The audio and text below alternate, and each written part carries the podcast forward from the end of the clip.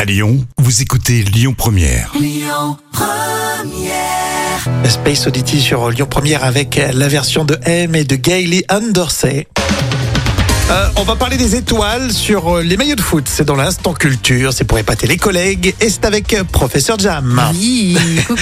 C'est vrai que c'est un exemple qui pose des questions. L'Uruguay, il porte 4 étoiles sur leur maillot. Alors déjà rappelons qu'une équipe qui gagne une Coupe du Monde de foot peut par tradition dessiner une étoile sur son maillot. Oui, alors ceux qui suivent le foot, ils le savent. hein. Oui, bien sûr. c'est l'objectif.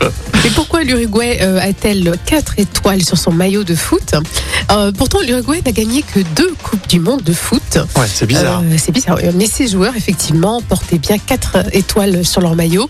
Et en fait, la sélection nationale s'est en effet autorisée à comptabiliser dans son palmarès ses deux victoires aux Jeux Olympiques de 1924 et 1928, Ah bon avant le lancement de la première Coupe du Monde euh, de foot. Donc, d'après eux, Ah. ils méritent ces quatre étoiles. Oui, c'était en quelque sorte euh, une, une Coupe du Monde de foot, même C'est si ça. c'était JO puisque l'autre n'existait pas. voilà, donc Ouais, ils ça les se ont tient. comptés. Ouais, donc la Ils FIFA- ont le droit, ouais. Oui, c'est la FIFA qui a finalement autorisé euh, l'équipe à porter ses deux étoiles supplémentaires. Bon, il y a du- il y, a du boulot hein, pour les bleus, parce qu'il faut en rajouter deux, quoi.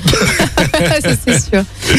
en On tout est hein. large. cas, breaking news, l'Uruguay n'aura pas une cinquième étoile euh, cette année. hein. Eh non, malheureusement. C'est dommage, on aurait bien aimé. hein. On va continuer avec toute l'actualité lyonnaise. Comme toujours, vous le savez, c'est avec Amaury dans un instant. Et puis Stromae, c'est ce qu'on écoute sur Lyon Première. Écoutez votre radio Lyon Première en direct sur l'application Lyon Première, lyonpremière.fr et bien sûr à Lyon sur 90.2 FM et en DAB+.